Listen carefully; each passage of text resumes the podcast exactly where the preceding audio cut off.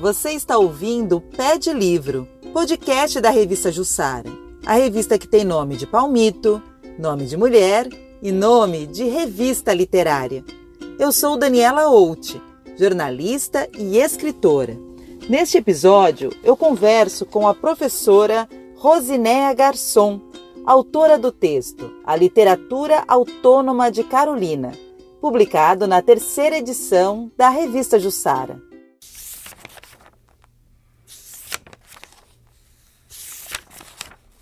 Quando criança, Bitita, menina demasiadamente apegada à mãe e com personalidade um tanto forte, enfrentou dificuldades para se habituar ao ambiente e às regras do educandário Allan Kardec. Um dia, ao ser chamada a atenção pela professora, a menina descobre que Bitita não era o seu nome. Ela se chamava Carolina Maria de Jesus o que foi uma revelação sobre o seu próprio nome, também seria sobre o que a escola poderia lhe proporcionar: o conhecimento das palavras e da leitura. Oi, Rosineia, tudo bem? Boa tarde, como vai você? Oi, Dani, tudo bem? Boa tarde. Tudo tranquilo. Ai, que bom, que delícia estar conversando com você hoje a respeito da Carolina. Estou pronta para aprender um monte de coisa aqui com você. Agradeço muito a sua disposição, a sua generosidade por aceitar dessa entrevista que é o podcast Pede Livro. Muito obrigada, viu? Imagina, eu que agradeço mais uma vez estar participando desse projeto tão, tão bacana, né, que, que nos traz possibilidades literárias e que muitas vezes fica adormecido, né, fica esquecido e, e nós que temos, por exemplo, uma rotina, né, de escola, é, algumas coisas acabam passando, coisas de grande importância da literatura, da cultura, de uma forma geral. E a revista traz isso, nessa né, possibilidade de escrita, de reflexão, que muitas vezes não acontece na, na nossa rotina. Então, eu que agradeço imensamente estar podendo fazer parte desse projeto. Ah, muito obrigada. E então, para a gente começar aqui a nossa entrevista, eu gostaria que você contasse um pouquinho como foi assim o seu encontro com a escritora a Carolina Maria de Jesus. Quando que você leu o primeiro livro dela? Quando isso aconteceu? De que forma que isso impactou em você? A minha primeira lembrança sobre Carolina Maria de Jesus foi na década de 70 mesmo, né, no ano em que ela faleceu, e eu estava aí na fase ainda de adolescência, e eu me recordo, a gente ouvia muito rádio, né, essa, essa cultura de ouvir os, os programas de rádio, Rádio Tupi, Rádio Globo, né? As, é. as famosas. E, e, eu me recordo né, de um programa de rádio dando a notícia, falando sobre a morte de Carolina Maria de Jesus e as pessoas comentando. Então, na época, eu estava com 11, 12 anos, mais ou menos, né? E, e eu lembro dos comentários, tanto na, nos programas de rádio, quanto das pessoas, falando sobre a Carolina e, em especial, sobre o livro Quarto de Despejo. Então, a, a, os comentários, os noticiários giravam em torno disso. A autora do livro Quarto de Despejo, a escritora pobre, favelada, tinha escrito um livro e, e que havia falecido. Então, girava em torno disso o livro Quarto ah. de Despejo, né? Carolina e o Quarto de Despejo. A uhum. catadora de papel, né? As pessoas falavam. Então, esse foi o primeiro momento. Depois, agora, em, um, uma situação, né, em um tempo mais presente, é, eu acho que foi 2014, 2013, 2012, 2013, mexendo aqui nos livros, na estante, em casa, e eu é. encontrei uma edição de bolso do quarto de despejo. Olha. E, e assim, já não tinha, assim, tinha lembrança, mas não a curiosidade, uhum. não pegar, procurar e ler. E aí eu peguei, falei, nossa, quarto de despejo. E, é. e fui ler, né? Fiz a leitura, uma leitura rápida, e mas muito impactante né, uhum. a respeito. E aí me veio toda, toda a lembrança né, do, do que eu tinha vivido antes com, com Carolina Maria de Jesus. E Entendi. foi o momento da notícia da morte dela. Então, a partir daí, eu comecei uma outra leitura, né? uma leitura mais, mais acadêmica, mais é, vasculhando, pesquisando o universo da Carolina Maria de Jesus. Esse livro, eu só queria saber, não foi você que comprou? Você encontrou na sua estante, mas você não, não foi você que. Não, não, encontrei na estante. Na verdade, eu não sei, eu acho que é, é, ele, ele estava aqui, tem assinatura do meu marido, o nome dele, então é dele, né? É um livro uhum. que até mesmo eles que nem, nem se recordavam, mas uhum. estava na estante, com algumas partes destacadas, né? Quando ele leu, deve ter lido há bastante tempo, porque ele também não se recordava, né? Com algumas uhum. marcações, destaque em algumas passagens do livro. E aí, quando você encontra a Carolina agora, mais recente, você me contou que, que já fez essa leitura, né? Que você faz a leitura dos livros da Carolina com constância. É, ou seja, mais de uma vez, já leu os livros dela mais de uma vez. Por exemplo, Quarto de Despejo, você já leu quantas vezes? Só uma curiosidade aqui. Ai, eu não sei. Ai, vamos colocar aí, vai, umas três vezes, com alguns momentos de volta, né? Volta em uma passagem, volta em um momento, então se eu vou trabalhar um determinado assunto em sala de aula com os alunos sobre eu volto em uma passagem, dou destaque a um texto, a um trecho, né, do uhum. livro. Então, está é, ali, de forma muito sistemática. É, Bitita também, já umas duas vezes. A biografia dela também, do, do Tom Farias. Tem também o livro é, Cinderela Negra, de um professor, José, José ah, esqueci agora o nome dele, e, e é, um, é um professor da, da Federal do Rio, agora acho que ele está na Universidade Grande Rio, ele tem um trabalho muito importante sobre Carolina. Essa, eu estou para fazer a, a, leitura ainda do Cinderela Negra, que eu acredito uhum. que seja um dos livros mais importantes sobre Carolina. Só o nome, assim, o título já é muito lindo, né? Já dá é, vontade de ler. É. Mas o que, que você busca, assim, Rose? Por que, que você volta as páginas dos livros da Carolina tantas vezes? O que, que você busca com isso? É o resgate mesmo da, da literatura negra, né, da literatura da mulher preta, que ficou esquecida durante tanto tempo, adormecida, e agora essa literatura está vivendo uma oportunidade, né? Com Conceição Evaristo, com Geni Guimarães e, e outros autores. E até mesmo a questão da, de se colocar em, em prática a Lei 10639, que fala sobre o ensino afro, do ensino indígena nas escolas.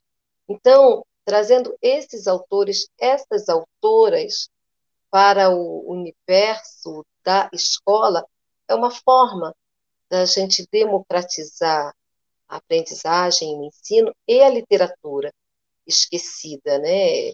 não valorizada. Eu não vou dizer que esquecida não é a palavra, é a literatura não valorizada até então, né, não enxergada, uma literatura que, que sempre viveu no, no apagamento.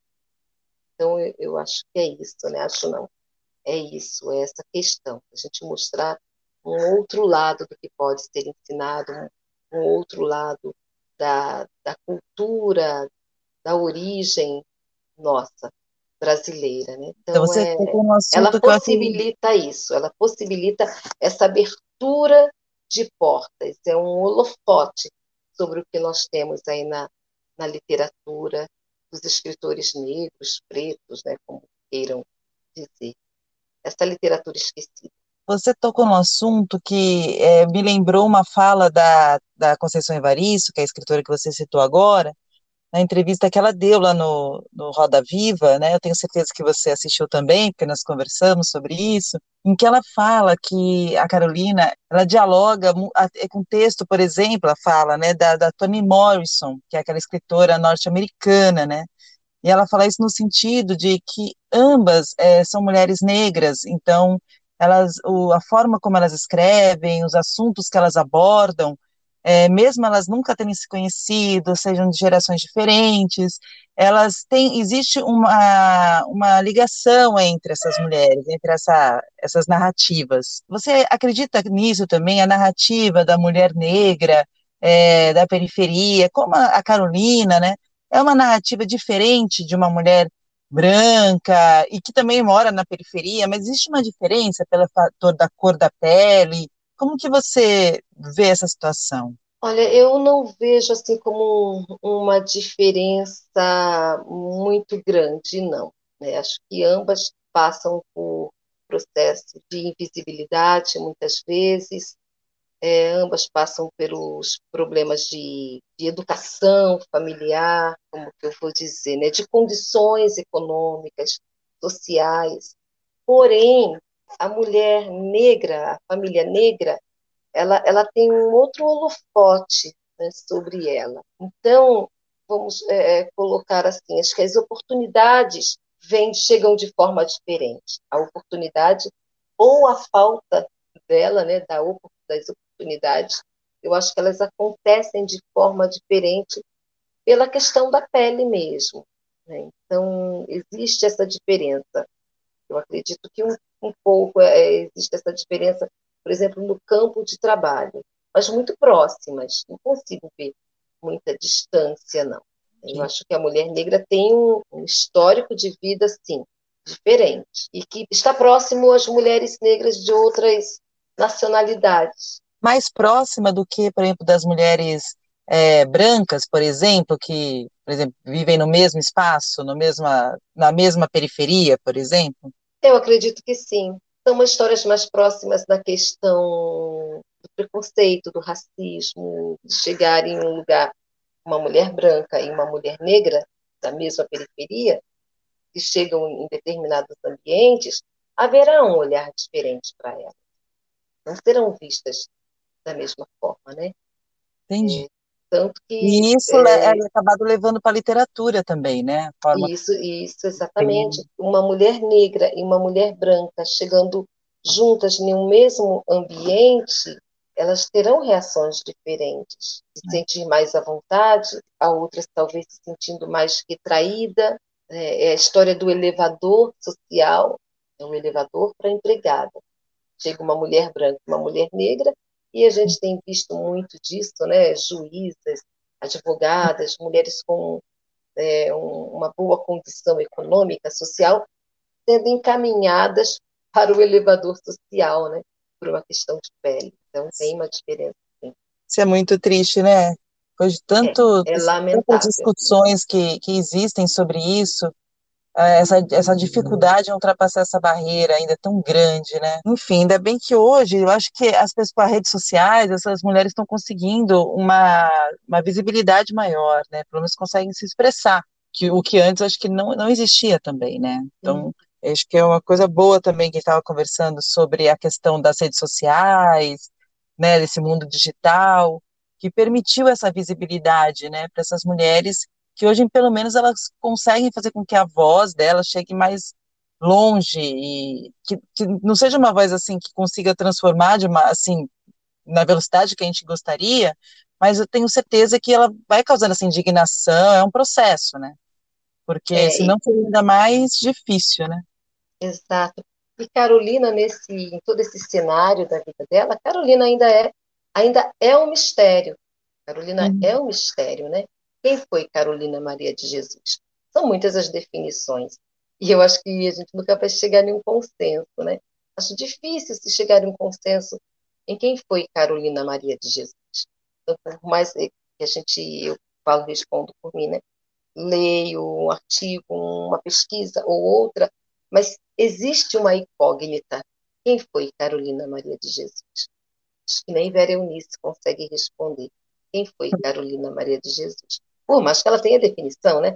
É a filha, mas existe uma mulher ainda muito misteriosa aí por trás de Carolina. Tudo que a gente conhece, que a gente lê, que sabe, mas existe um mistério. Quem foi Carolina Maria de Jesus? É Isso, é, a grandiosidade dela está tá muito distante ainda de tudo que se lê, se fala e se escreve. Ainda tem, existe, existem mistérios, né? E o espólio da, da Carolina Maria de Jesus tem muita coisa ainda que não foi vista, né? E que se, material que se encontra na, na Biblioteca Nacional, o Instituto Moreira Salles tem, tem muita coisa, é, a cidade de Sacramento tem bastante Sim. material a respeito, acho que a própria Vera Eunice tem ainda material, tem materiais, né, da mãe, escritos da mãe, e fora do país também, cogita-se que, é. que, tenha material do Maria, da Carolina Maria de Jesus, não sei se na Universidade de Boston, não sei, mas não me recordo agora, mas é, é, compilar tudo isso e descobrir quem foi Carolina Maria de Jesus. E isso se encontra onde? Nas linhas e nas entrelinhas ainda não vistas, que é um grande mosaico, né? É é lindo. É verdade. E, e é interessante isso que você falou, porque é, a questão de que a maioria dos livros publicados pela Carolina foram é, os diários, né? Ou seja, era de se entender que através deles a gente pudesse conhecer mais sobre essa mulher. Só que os diários, às vezes, por exemplo, casa, eu não sei se essa foi a tua impressão também, mas quarto de despejo, por exemplo, é, às vezes tem algumas pistas, né? Dá para saber assim que ela era um pouco, ela gostava de era namoradeira, que ela era uma pessoa que trabalhava, mas ela não falava muito dela, dos sentimentos dela. Ela sempre voltado para aquela necessidade básica de sobrevivência, né? A fome, é, a preocupação com a violência, com os filhos, mas não tem muito dela, né? Talvez ela não tivesse, coitada, não sei o que você pensa, mas talvez ela não tivesse nem tempo para pensar sobre essas questões, né? Porque ela passava ali umas, uns perrengues tão, tão pesados ali, umas situações tão difíceis. Será é, que ela eu, eu acredito que seja, que Carolina seja um mistério. Eu acho é. que quarto de despejo é, é a ponta do que existe, do que existiu aí em Carolina, de quem é, é ele só revela uma faceta uhum. de Carolina Maria de Jesus. Então tem a mulher política, tem a mulher mãe, tem, tem a mulher sonhadora, a mulher que idealizava um casamento, né? Ela chegou a ter uma, um, um relacionamento durante um tempo com um professor chileno. Então, tem, tem, tem, tem muita coisa né, a respeito de Carolina que a gente desconhece. É. Então, é um mistério. Carolina é um mistério. Você escreveu no, no texto publicado na revista Jussara, você escreveu a seguinte frase: Carolina emprega recursos metafóricos que traduzem de forma visceral seus sentimentos em relação à dureza de sua vida, e diante deste panorama, pode-se analisar as narrativas carolinianas por diferentes processos. E eu queria que você explicasse um pouco que processos são esses, quais são essas formas de ler Carolina. É o processo criativo dela, né, e que talvez, é isso que eu falo, que Carolina é um mistério, né? Então ela cria metáforas lindíssimas, fortes, quando ela diz que é uma passagem que ela diz que a fome é amarela, só quem quem viveu a fome para crê-la é algo que ela diz nesse sentido. Então uhum. esse é um processo de criação é muito rico, né? É muito rico. E tem outro processo político, a Carolina ela pode ser é, estudada, eu não sei se existem estudos é, sobre isso, se alguém está debruçado sobre essa questão, mas a Carolina política, então ela tem uma fala política muito forte.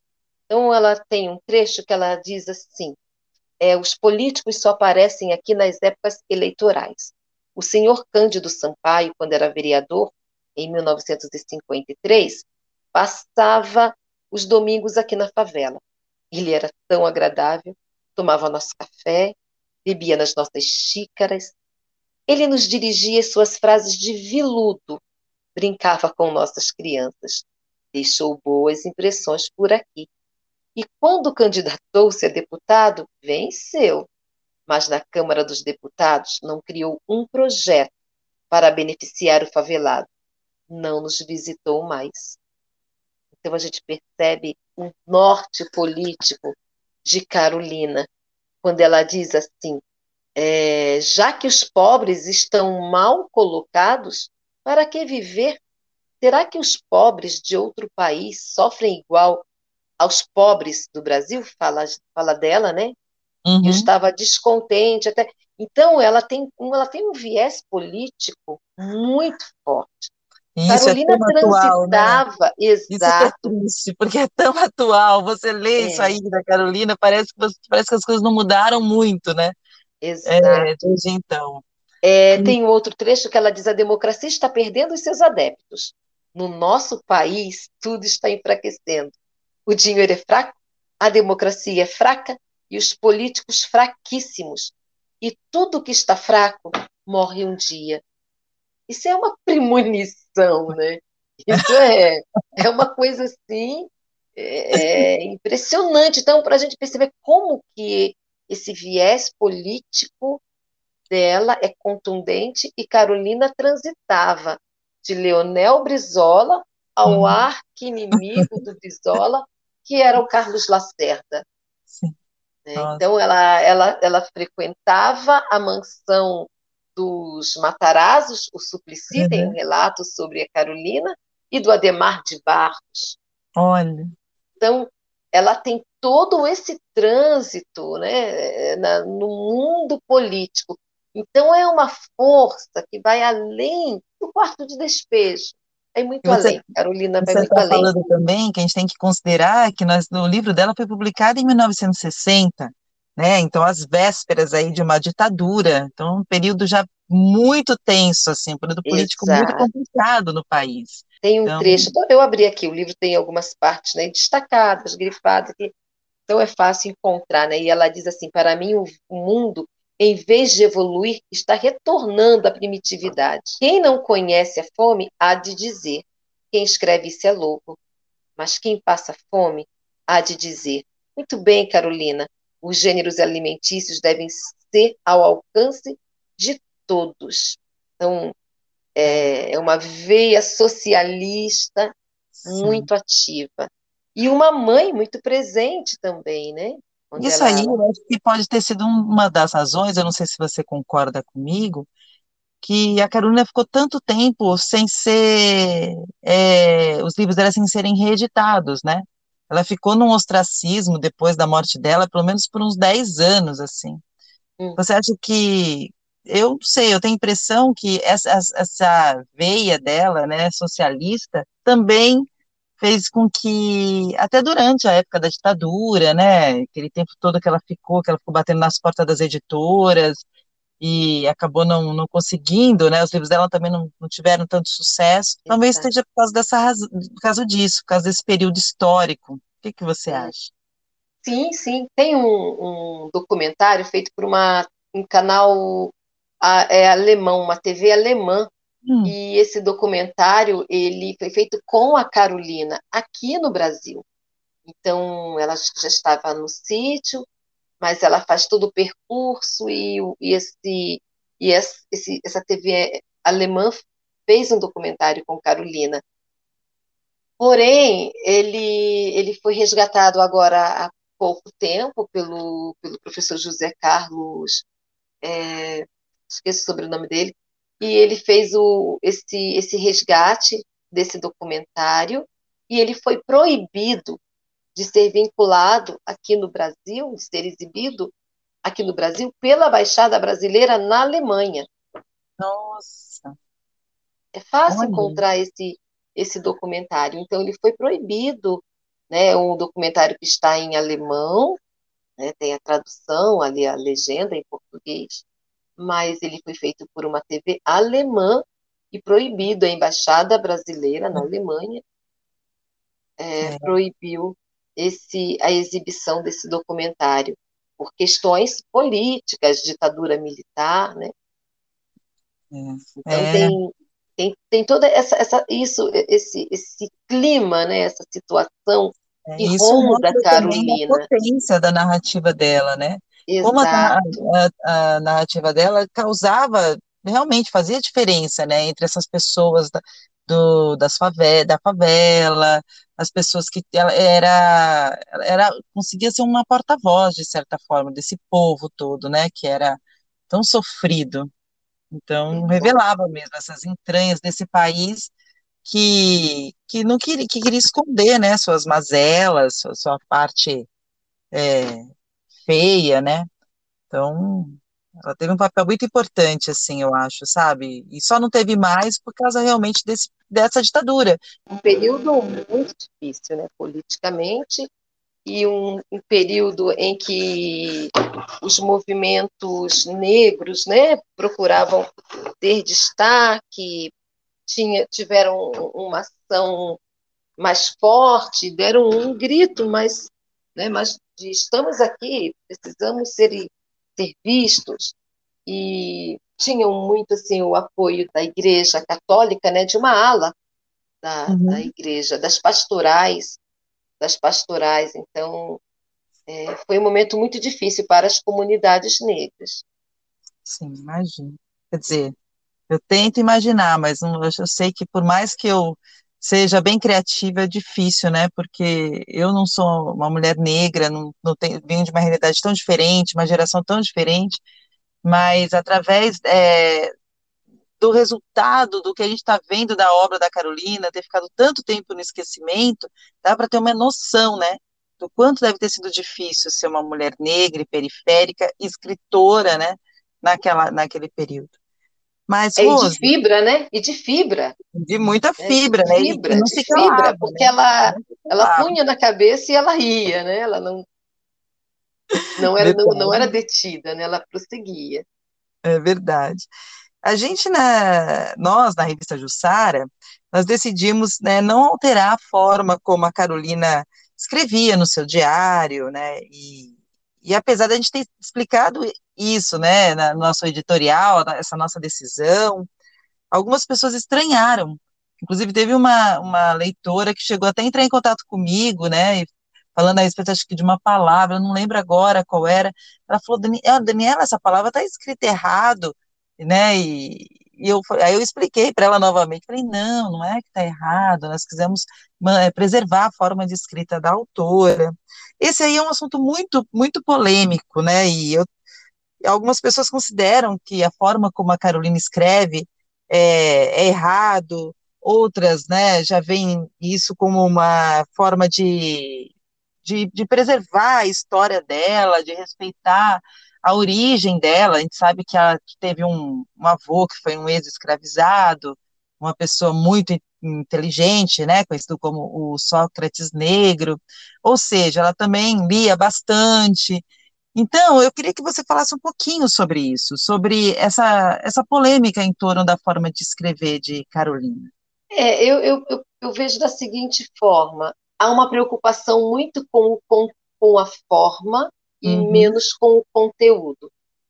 Eu acho que a literatura de Carolina ela tem que ser vista pelo conteúdo e não pela forma. A partir do momento que se altera essa forma, esse registro, é, eu vejo como uma borracha que vai sendo apagada e Carolina vai se transformando em outra coisa.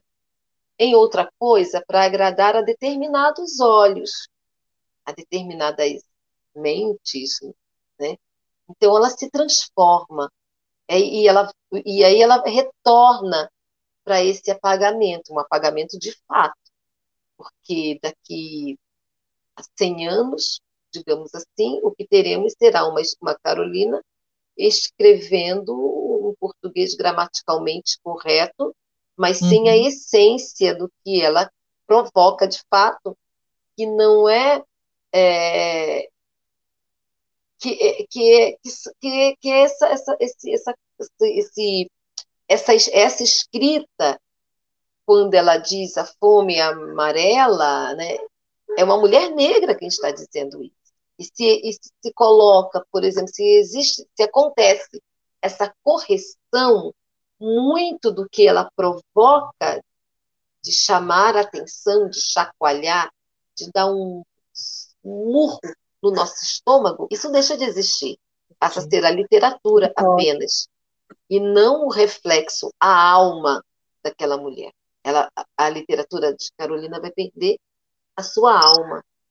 Não a alma de uma mulher que escrevia com português errado, mas de uma mulher que escrevia um português errado, mas que suplantou tudo isso, que suplantava. Ela é muito maior do que um erro gramatical. Entendi. Não, então, concordo, concordo. Então, concordo. fazer essas correções é, é tirar a alma de Carolina. E ela não vai ser menor por conta da troca de um, de um X por um S ou lá o que seja, né, por um CH. Ela não vai ser menor do a essência dela. Isso, é, é, essa troca, né, essa, essa inversão de, de letras não a troca, não a torna menor. Pelo contrário, se fizer a correção, aí sim, corre-se esse risco. E, e, na escola, aí a gente, a gente entra na, na, questão da escola, é, estudar e apresentar Carolina com essa gramática, com, esse, com, esse, com esse registro, não quer dizer ensinar errado às crianças. Pelo contrário, é uma atitude de empoderamento, né, de mostrar o que ela escrevia, o conteúdo dela, né? Que, que aquela menina que foi alfabetizada por dois anos, semi-analfabeta, perante os registros escolares, semi-analfabeta. Porém, porém, isso não a colocou dentro de, de um vidro e, e, ali ela foi tampada, né? fechada, não ficou, ela não ficou hermética. Você é uma professora, você, você é professora de português, né, num, em escola pública, em Sim. área periférica. Você deve observar muitos registros diferentes da língua portuguesa, né? Porque são pessoas que vieram de, de nosso país. Ele é um país muito é, plural, né? Existem assim é, a língua portuguesa falada no Nordeste, no sul, no centro do país, eles vêm com uma, uma um, palavras novas, né? Eu acho, são e então você deve conviver muito com esses registros diferentes da língua portuguesa. É, a gente percebe assim na fala algumas expressões, principalmente é, na região da Costa Sul, que a gente tem ali é, uma vertente de imigrantes, né, da região mais, mais nordeste, Paraná também, já temos ali uma população mais dessas, dessas, desses estados, né?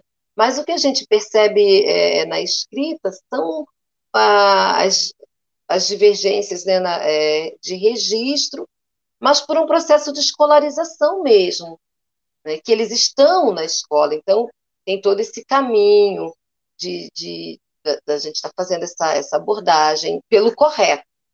Existe uma abordagem, é claro, em sala de aula, para que o aluno escreva pelo a forma correta. O que deve ser é, combatido é o preconceito com o aluno que, por uma questão ou outra, por uma questão de só, é, é, uma questão social, e ele passe aí os nove anos na escola por problemas da, de alfabetização, né, por lacunas, problemas não por lacunas na sua alfabetização, e, e na, na, fala ele comete alguns, alguns uhum. erros, digamos assim, né? Esse tipo de situação é que deve ser combatida, que é o preconceito. Então, hoje, na escola, vamos falar de, de, de hoje, tudo isso é corrigido. Mas se a gente pegar, por exemplo, uma mulher que uma mulher negra que teve pouco pouco acesso à escola e ela fala com, com algumas incorreções, ela não pode cair numa situação de, de preconceito linguístico, né? De, ser preterida, né? Como dizia Carolina, por é. conta dessa, dessa divergência, né? dessas incorreções na sua fala. Então, hoje, é, na escola, nós temos sim, né? nós vivemos numa, vivemos numa cidade temos aqui vários núcleos uhum. de, de, imigrantes. E Pois às vezes eles. Oi? Nada, desculpa, conclui, conclui. É que aconteceu uma coisa muito engraçada aqui, muito, muito engraçada, não é engraçada, muito ah. fofa que está acontecendo comigo aqui agora.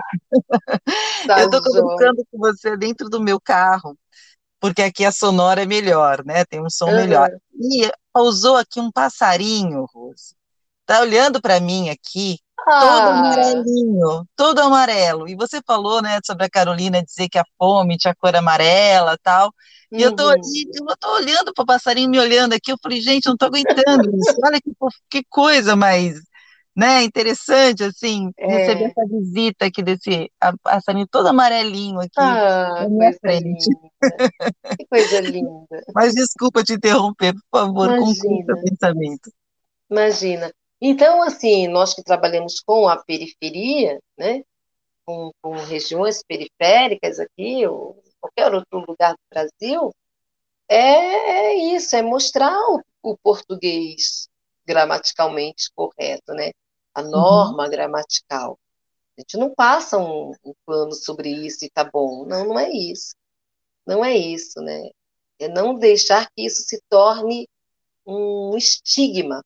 Entendi. Então, é, tem uma música, acho que eu já até comentei com você, do Fernando Anitelli, né, que ele diz, mais importante do que, do que aquilo que se escreve, é mais ou menos isso, é aquilo que se fala, é o que se cumpre com as, o que você diz. É cumprir. E você me passou, diz. maravilhosa essa música, linda, linda, linda. É.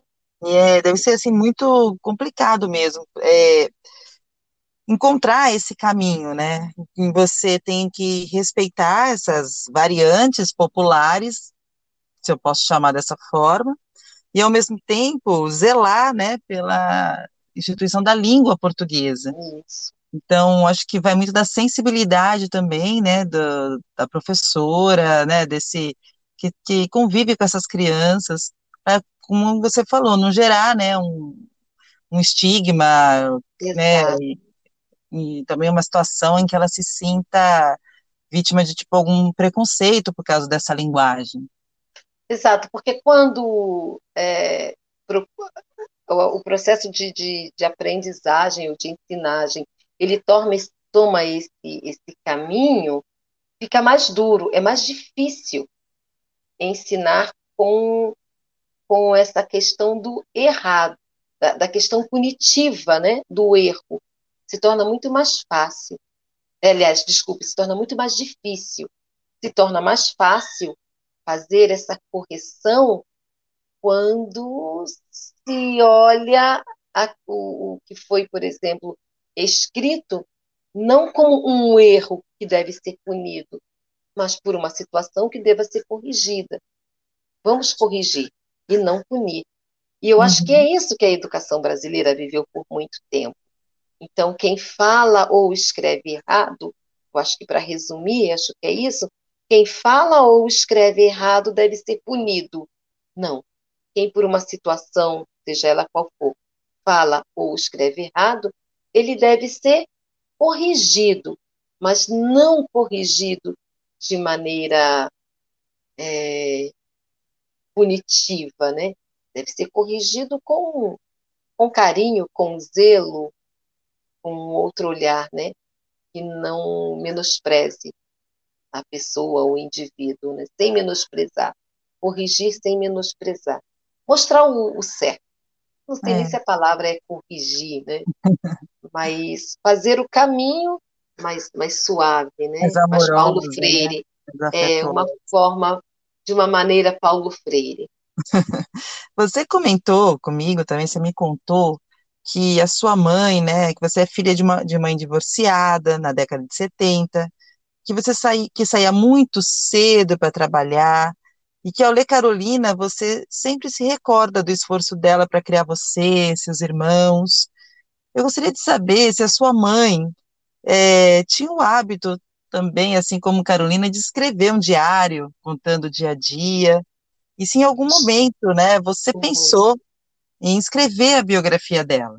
Sim, a minha mãe gostava, olha né, como que as coisas caminham, né? Então a gente uhum. sempre percebe isso, né, né? Por exemplo, a mãe de, de da Conceição Evaristo, acho que também escrevia, não tenho muita certeza, alguém da família dela também escrevia. Minha mãe gostava, gostava sim, minha mãe gostava de escrever, de vez em quando a gente pegava ela escrevendo uma coisa ou outra, e mas assim, eu nunca pensei não em escrever a biografia dela, Eu acho que não, nunca, nunca me, me ocorreu isso, né?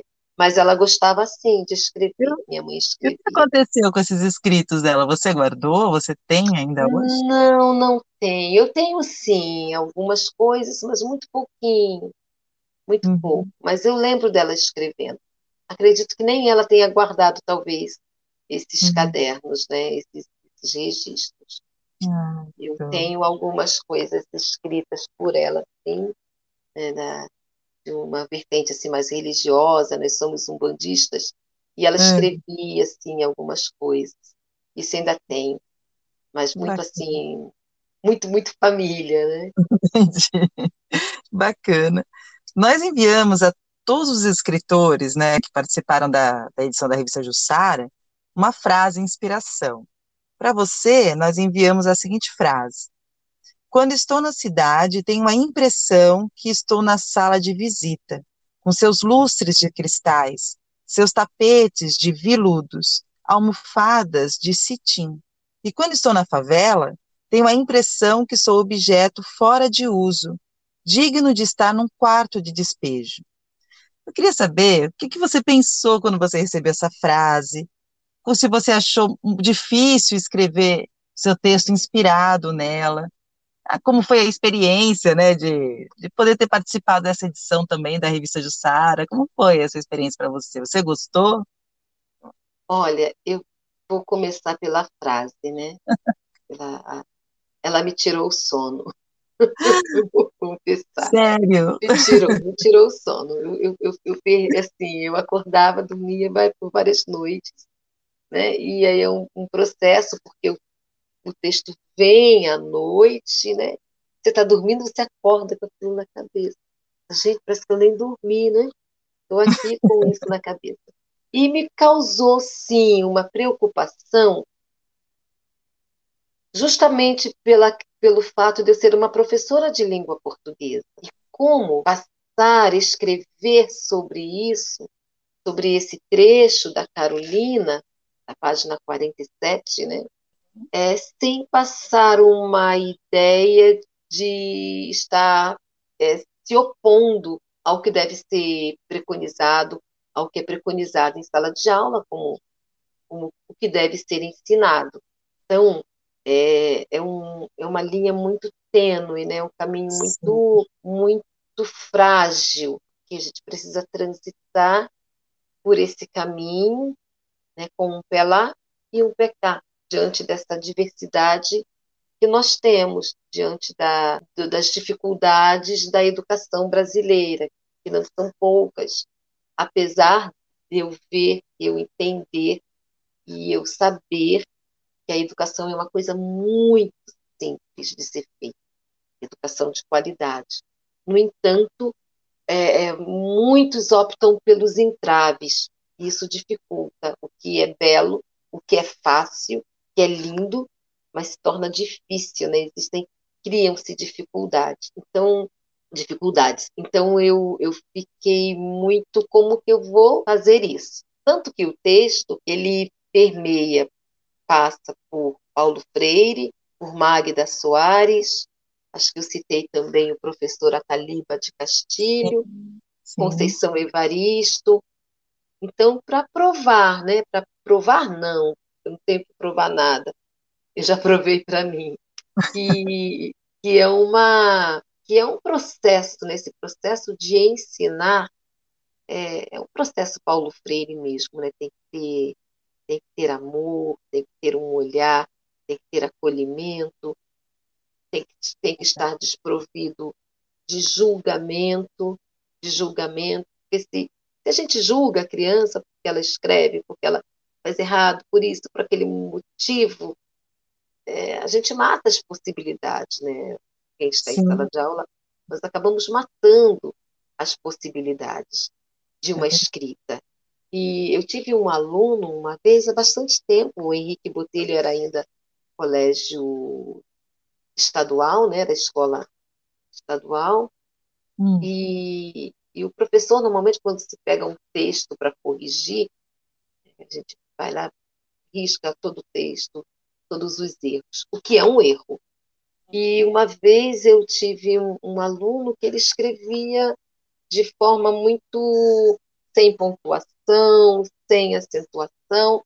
Quando eu pegava, eu falei, nossa, difícil né, de fazer uma correção. Hum. Mas ele, ele tinha uma criatividade, ele tinha uma sensibilidade. Ele buscava umas coisas né, nas redações dele que eu, eu ficava lendo várias vezes, que eu achava engraçado, onde ele ia buscar tanta criatividade. Então, uhum. se eu pego a caneta vermelha e marco todas as pontuações ausentes, todas, todas as, as acentuações ausentes, eu estou matando um escritor em potencial. Olha a né? responsabilidade, né? olha a responsabilidade. Né? Exato. Né? Então, é. como fazer isso? Precisa ser corrigido? Sim. Precisa ser corrigido, sim. Mas como fazer isso? Com um olhar atento, cuidadoso, com elogios, ao mesmo tempo que você aponta um erro, olha, você esqueceu aqui uma vírgula, um acento, né? Mas você aponta também a criatividade, a riqueza de palavras. Às vezes os textos vêm, né, com uma riqueza de vocabulário, palavras que você fala, nossa, onde ele foi buscar essa palavra? Mas aí você esquece aquela palavra por conta de outro, de outras situações, né, de outras digressões. É verdade. Então isso é muito complicado. Então o texto me tirou o sono, sim. Né? Como que eu vou escrever? Então, eu fui buscar todo o embasamento, todo um respaldo no Marcos Banho, na, na BNCC e por outros caminhos. Mas uma coisa eu tinha certa na minha cabeça desde o início: como eu encerraria esse texto. Isso hum. já estava pronto, desde o início. E, hum. e o, o final, a conclusão do meu texto seria aí, esse, né? Quando Clarice Lispector e Carolina se encontram e Carolina diz: Como você escreve elegante? E Clarice prontamente responde: Como você escreve verdadeiro, Carolina? E é aí que está. Nossa, arrasou. Do gato, texto, né? E depois desse sofrimento que foi para você conviver por alguns dias com essa frase aí, te tirando o sono, você gostou do resultado da revista? Valeu a pena? Gostei, claro, com certeza, gostei. É, nossa, foi, foi um prazer, está sendo, né? Um, uhum. um prazer muito grande, uma alegria, uma satisfação, porque o que eu citei no, no início, né? Nos possibilita falar sobre literatura, né? Falar sobre é, esse conhecimento que, que todos nós temos e que às vezes fica, fica muito hermético, né? fica, fica fechadinho. Então, eu, eu prezo muito pelo estudo, acredito que devemos estudar e ler sempre, porque isso é que move o conhecimento e nos transforma em sala de aula, que é a minha vida. Trazer transformações para a minha prática em sala de aula, uhum. é uhum. o meu ar digamos oh, assim, é o ar que eu respiro. Então, tudo isso fortalece, favorece. E eu gostaria que você, assim, para a gente ir finalizando, que você indicasse aos ouvintes um livro que você. Não sei se você está lendo algum livro agora, ou um livro que você goste muito. Oh, agora eu estou lendo, aliás, eu parei já faz um tempo, preciso retomar. Torto hum. Arado, do Itamar hum. Vieira Júnior. Esse livro está fazendo muito sucesso. Eu já li também, é. adorei. Muito é legal. lindo, né? Demais. É, é, eu estou lendo Torto Arado e na literatura mais infanto-juvenil, ah. eu, eu, eu li agora, o último que eu li foi A Bicicleta que Tinha Bigodes, ah. do, do Ondjak, que é um escritor moçambicano. É um livro lindo e. De quem que é? Qual é o nome do escritor mesmo? É do Ondjak. É um, é um escritor moçambicano. Que legal, que bacana. É, Acho que é a primeira livro... vez que a gente indica um livro infanto-juvenil aqui. Legal. É, chama-se A Bicicleta que Tinha Bigodes. É um autor muito legal para a gente, para que se possa ter uma compreensão da, da adolescência, da infância, em países que também foram colonizados. Nossa, que legal. Então, é um livro muito bonitinho. A bicicleta que tinha bigodes, vou, vou dar um spoiler aqui, né? Então, é sobre um, são meninos de uma mesma rua e tem um concurso para ganhar uma, uma bicicleta em um programa de rádio. Hum. E ele resolve pedir ajuda a um escritor que mora Olha. na rua dele, né? E ao final ele, ele, ele acaba mudando todo o que ele pretendia, porque ele quer dividir o prêmio com os amigos, e ele escreve uma carta né, para o presidente da República, né, que ele chama de camarada presidente da República uhum. Popular de Angola. E aí ele escreve uma carta muito bonitinha para o presidente do país. Ah, então, não vamos contar mais, né? Porque senão é, já vai Não, vou parar por aí. Você sabe é, que tem uma escrita, pequena, tem um assim. registro bacana. Oi? Minha mãe, quando eu era pequena, eu era assim. Tava passando uma novela, o pessoal recebia a carta, nem, nem o personagem já tinha lido a carta, eu já estava perguntando, mãe, o que está escrito? Minha mãe, filha, como é que eu. Aí você fala em, falou em carta, eu já pensei, meu Deus, o que será que está escrito nessa carta? Quero saber. Mas, mas, você sabe que eu sempre gostei muito de receber carta. É uma muito. coisa que a gente não recebe mais Nossa, com frequência, né? É. e-mail, WhatsApp, enfim, mas é tão, tem realmente um, um gosto diferente, saber que a pessoa escreveu, parou esse tempo, observar a letra. Eu também adoro, mas confesso que, puxa, carta agora só vem com conta para pagar. é, é verdade. É verdade. Mas, é Rose, é. eu fiz tanta pergunta para você, e eu, para finalizar, eu sempre é, pergunto, né, se a pessoa que eu estou entrevistando, se essa pessoa gostaria de fazer alguma pergunta para mim. E aí eu queria saber também se você tem alguma curiosidade a meu respeito, se tem alguma, lá, alguma coisa que você gostaria de saber sobre ah, mim. O que, o que te move nessa paixão pela literatura? Qual é o seu combustível?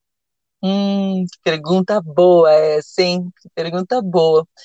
Olha, eu, eu acho que que move, na verdade, é, é muito estranho, porque assim, não, se eu for pensar né? Que poucas pessoas hoje consomem literatura, não é como eu, é, hoje tá, tá, tem, tá, tem muito mais assim é, motivos para não fazer do que para fazer, mais motivos uhum. para desmotivar, eu digo, pra, do que para motivar, né? Os preços do livro são caros, as pessoas hoje têm muito pouco tempo para se concentrar em, em livros muito, sei lá, considerados, né, difíceis, enfim, literatura brasileira, então, né, as pessoas é, já, já, já é, ligam mais com a questão do vestibular, então tô, tem muita gente que tem esse olhar meio atravessado, enfim, tem várias coisas, vários, vários motivos para desanimar. Sim. Mas o que me motiva? O que me motiva? Eu acho que é, é o fato de que eu gosto muito disso entendeu? Então, assim, eu faço uhum. primeiro para mim. eu gosto disso. Então, assim, eu não conseguiria é, viver sem a literatura, é viver sem falar sobre livros, viver sem escrever, sabe? Sem ler. Então, e, então assim, eu sei que não é. Eu não penso. Em, quando eu penso nisso, eu não penso assim que eu vou estar dialogando com um universo enorme de pessoas, ou que isso vai me, faz, me trazer qualquer tipo de, de riqueza que não seja é, o compartilhar com as pessoas que também gostam da mesma coisa que eu, né? Então, é essa que é a minha motivação, sabe? Porque se eu não fizer isso, se eu não fizer isso, eu vou ser uma pessoa muito triste, entendeu? Então, eu preciso disso. É uma coisa que é, eu acho que eu já nas, veio comigo, sabe? Não sei. É, na, minha, na minha casa não existe, assim, pessoas também que, que leem muito. É, eu acho que antigamente nem existia tantos livros assim como tem hoje, mas eu não cresci numa casa assim, que existia uma biblioteca. Hum. Não, mas eu sempre, eu sempre gostei, sabe? Então, é, é sou eu. A minha motivação vem disso, de eu saber que se eu não tiver isso na minha vida, eu vou ser uma pessoa muito, muito pior do que eu sou hoje, entende? Não, não é uma pessoa muito pior. Então, é uma coisa que eu não consigo, né? É, é o meu combustível, é, é a minha energia, né? A minha energia é o que me faz feliz. Então, eu quando encontro uma pessoa que, que também gosta da mesma coisa que eu, isso me faz assim, né? Me dá um ânimo, né? Que nem a revista, é isso, É conhecer todos esses escritores da região que eu não conheceria se não fosse através da revista. Eu adoro quando eles escrevem, quando eu recebo o texto pela primeira vez, né? Sou a primeira pessoa que, que lê. Nossa, uhum. eu fico louca de alegria. Adoro, adoro ver a produção, sabe? Do, dos meus colegas. É, eu vibro mesmo com isso. Então, é isso, eu acho, que me move. Não, e você está movendo, né? Você não só se move, como você está movendo. Está movendo um, uma quantidade de pessoas é, bimestralmente, é isso, né? é, quatro, é a cada quatro meses a revista, quadrimestralmente. É. é. Então você, você está movendo. E, e, e, isso é muito, muito, muito, muito rico, isso é muito bom, né? Obrigada. E aí, falando de, de Carolina, né, o que, que acontece?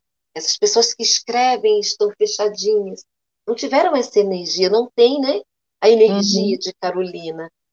E, e, uma outra questão que eu ia falar a respeito da escrita de Carolina, de, de, dela, desse, desse esquecimento, desse apagamento, o que nunca aconteceu com alguns autores brancos. Né? Se a gente pegar uhum. Chico Buarque de Holanda, com Gota d'Água, e ele tem alguns desvios também. Se a gente falar de Manuel de Barros, que é um poeta lindo, Sim. mas tem todo um, um, uma regionalidade né, na fala dele. Sim. O de João Cabral, de... Né? exato, exato. Então, esses autores não foram, né? Eles, eles brilham por conta disso. Eles e ela essa... não. É. É, é, verdade, é verdade. Essa oportunidade eu, não foi dada a ela eu estou muito feliz de saber que é, agora, né, está tendo esse olhar renovado para a obra dela, né, essa, a Companhia das Letras está publicando novas edições, com todo esse cuidado de ter criado esse comitê de mulheres negras, estarem tá pensando a obra da Carolina. Então, eu acho, eu tem muitas homenagens também, é, em agosto, né, fizeram várias homenagens por causa do, 60, 61 anos do livro Quarto de Despejo. Então, eu tô, tô, assim, contente. Eu gostaria que tivesse acontecido muito antes, né? Porque ela merecia ter curtido Sim. isso aí. Mas, é, pelo menos eu espero que as novas gerações, assim, já, já tenham essa consciência de quem foi Carolina. Coisa que eu poderia ter conhecido muito mais jovem e só fui conhecer agora, né? Então, espero que, que isso contribua também para formar uma geração de pessoas mais tolerantes com o outro, sabe? Mais é, com um olhar mais cuidadoso também para essas pessoas que vivem nessas situações de nessas na, situações tão difíceis, né? De, de trabalho, de, de moradia. Acho que a Carolina vai ajudar muito, né? Tudo, tudo isso.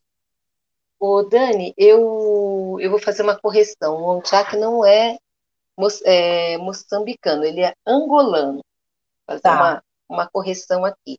E eu fiz ah, uma leitura desse, desse livro, A Bicicleta que Tinha Bigodes, com um grupo de, de leitoras. E aí, nós, ao final, a gente propôs assim, escrever uma carta, porque ele encerra o livro com uma carta. E cada uma escreveu uma carta para o presidente da República Popular da Angola. Posso fazer a leitura? Pode, pode. Vamos fazer a leitura para a gente finalizar, então, com essa leitura.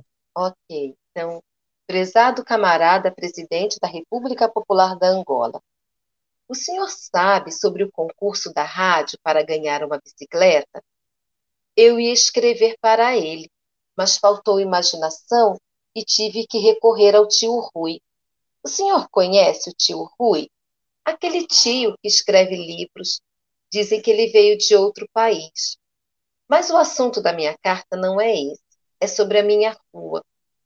Sabe, camarada presidente, os miúdos daqui sofrem muito porque falta lugar para brincar.